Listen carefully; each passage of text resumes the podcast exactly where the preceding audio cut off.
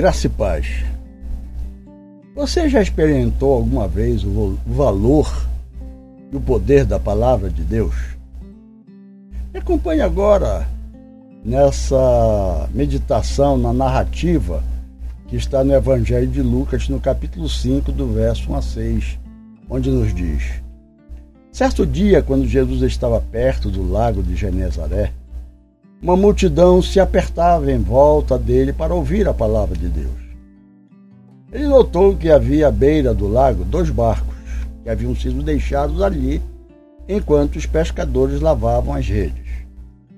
Entretanto, Jesus, olhando um dos barcos, pediu a Simão, seu dono, que o afastasse um pouco da praia para que ele pudesse sentar-se no barco e dali ensinar o povo.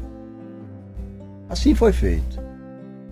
Quando Jesus acabou de ensinar a Simão, ao povo, ele dirige a sua palavra então àquele pescador chamado Simão, dizendo: Agora vá onde as ondas e as águas são mais fundas. Porém, Simão lhe disse: Senhor, nós já passamos a noite toda pescando de um lado para outro, lançando as redes e nada apanhamos. Mas como o Senhor está nos mandando e está dizendo para assim fazermos, vamos voltar a lançar as redes novamente. E eles entraram nos barcos e saíram aquela pesca duvidosa. Porém, quando eles lançaram as redes para o lado que Jesus havia mandado, eles ficaram, essas redes ficaram tão cheias de peixe que começaram a romper-se. Essa leitura que o Evangelho nos mostra, eu desejo salientar dois pontos importantes nela. Primeiro, o valor da palavra de Deus. E segundo, o resultado da obediência a essa palavra. Entre aquela multidão que se apertava para ouvir Jesus, havia gente de todo tipo. Havia os desiludidos, os cansados de uma religião estéril, os necessitados que estavam em busca de um verdadeiro auxílio espiritual, pessoas diversas, pobres, ricos, escravos, senhores, e todos estavam procurando a mesma coisa: ouvir a mensagem de Deus que o Senhor Jesus Cristo trazia a eles. A palavra de Deus é direcionada a todas as pessoas indistintamente. Ela tem a solução para cada situação da alma do homem, da alma humana. Aos desiludidos, o Senhor Jesus diz: Vinde a mim todos os que estáis cansados e oprimidos, e eu vos aliviarei. Isso ficou registrado no Evangelho escrito por Mateus, no capítulo 11, versículo 28. Aos ricos de bens materiais, mas que vivem sem esperança, Jesus convida: vem e segue-me, conforme nos mostra Mateus capítulo 19, o verso 21. Aqueles que estão famintos na sua alma, sedentos de alma, Jesus declara: Eu sou o pão da vida, conforme registrado em João, capítulo 6, e o verso 35. Aos escravos do pecado, ele afirma: Conhecereis a verdade, e a verdade vos libertará. Lá em João 8,32 diz isto. E mais: existem aqueles que perguntam: qual é a verdade? Existem outras, tantas religiões, qual seguir, que caminho seguir para encontrar a Deus? Então Jesus se apresenta dizendo: Eu sou o caminho, a verdade e a vida. Ninguém vem ao Pai senão por mim. Conforme lá em João, capítulo 14, verso 6. Queridos, aos necessitados de saúde espiritual, que vivem perturbados, amedrontados sem saber a realidade daquilo que lhes aguarda na eternidade, Jesus é bem claro quando ele diz: Se alguém tem sede, venha a mim e beba. Pois quem crê em mim, como diz as Escrituras, do seu interior correrão rios de água viva. A palavra de Deus, a Bíblia Sagrada, é de grande valia para todos os homens. Ela tem a palavra que salva o pecador, o conselho que precisa o perdido, a paz que precisa o atormentado, e assim sucessivamente. A humanidade vive em sobressalto, em busca de solução para os seus males e não encontra.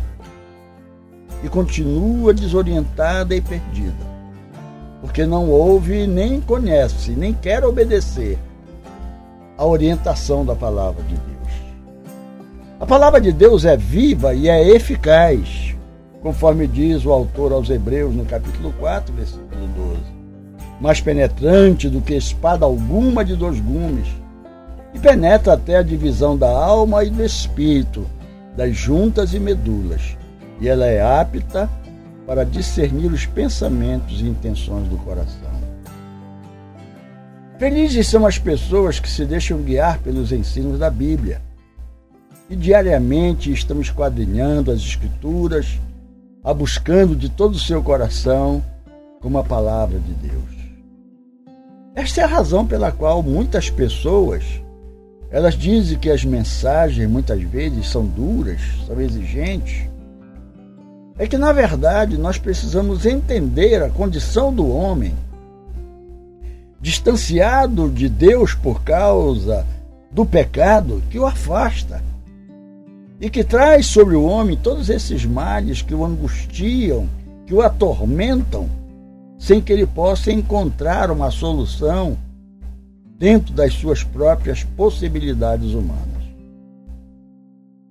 No texto que lemos no início da nossa meditação, nós encontramos um pescador que era experiente, que tinha o seu trabalho no mar da Galileia. Seu nome era Simão. Mas agora ele estava desanimado, triste e abatido, pois todos os seus conhecimentos, a sua experiência de pescador e trabalho haviam fracassado. Passara uma noite de trabalho em vão. E ele disse: Mestre, temos trabalhado a noite toda e nada apanhamos. Mas naquele dia, ao ouvir a palavra do Senhor, dizendo: Vão e lancem a rede, ele resolveu obedecer a ela. E ele disse: Mas passamos a noite trabalhando, não encontramos nada, mas se o Senhor está dizendo agora para lançarmos as redes novamente, assim faremos. E eles foram. E o resultado foi maravilhoso. É sempre proveitoso e maravilhoso quando, quando firmamos nossas ações na genuína palavra de Deus. Certamente os resultados eles vão, vão nos surpreender. As palavras de Jesus nas Sagradas Escrituras, como palavra de Deus, são fiéis e dignas de toda a confiança. Ele mesmo disse: Passarão os céus e a terra, mas as minhas palavras não passarão. Isso significa dizer, elas não deixarão de se cumprir, elas não deixarão de se realizar. Simão Pedro, pescador da Galileia, obedeceu à palavra de Cristo, contrariando todas as circunstâncias adversas daquele momento. Porém, o resultado foi uma pesca abundante e maravilhosa. O ambiente mudou naquele momento, naquele barco. Aqueles pescadores se encheram de alegria e assombro. O desânimo deles desapareceu. A tristeza os abandonou. O abatimento que havia se instalado em seus corações, em suas almas, se transformou em força. E a fome que eles estavam já pensando que iriam enfrentar pela falta dos peixes, se tornou infarto. Eu não sei o que se passa em teu viver, mas eu posso te dizer uma coisa que pode mudar o teu, ao teu redor. Se tu obedeceres de coração aquilo que Deus tem falado através de Sua palavra para ti. Certamente esta não é a primeira nem a última mensagem bíblica que ouvirás. Eu tenho quase que certeza, pelo Espírito de Deus, que tu tens ouvido a palavra de Deus tinir na, na tua mente, no teu coração, te falando algo precioso que precisas obedecer para veres as circunstâncias ao teu redor, tomando uma nova forma, um novo modelo, uma nova direção. Afinal de contas, é o próprio Senhor quem promete, dizendo: Todo que vem a mim, de maneira alguma, o lançarei fora. Isso significa dizer que não há nada que Jesus não possa realizar na vida daquele que o busca com sinceridade. Jesus Cristo veio ao mundo para buscar e salvar o perdido. Ele promete salvar a todos aqueles que, crendo em seu sacrifício redentor no Calvário, buscarem seu perdão e misericórdia. Ele disse: E dou-lhes a vida eterna. E nunca hão de perecer, e ninguém as arrebatará da minha mão. Está lá no Evangelho de João, no capítulo 10, verso 28. A palavra de Deus é a coisa mais valiosa e poderosa do mundo. É pão para alimentar a alma faminta, luz para a alma perdida e saúde para a vida eterna. Leia a Bíblia Sagrada pacientemente, pedindo que Deus ilumine o seu coração, a sua mente, para que você possa aprender os princípios sagrados de Deus para a sua vida. Paute então a sua vida pelos preceitos dela recebidos e desfrute das incontáveis e maravilhosas bênçãos de Deus para você.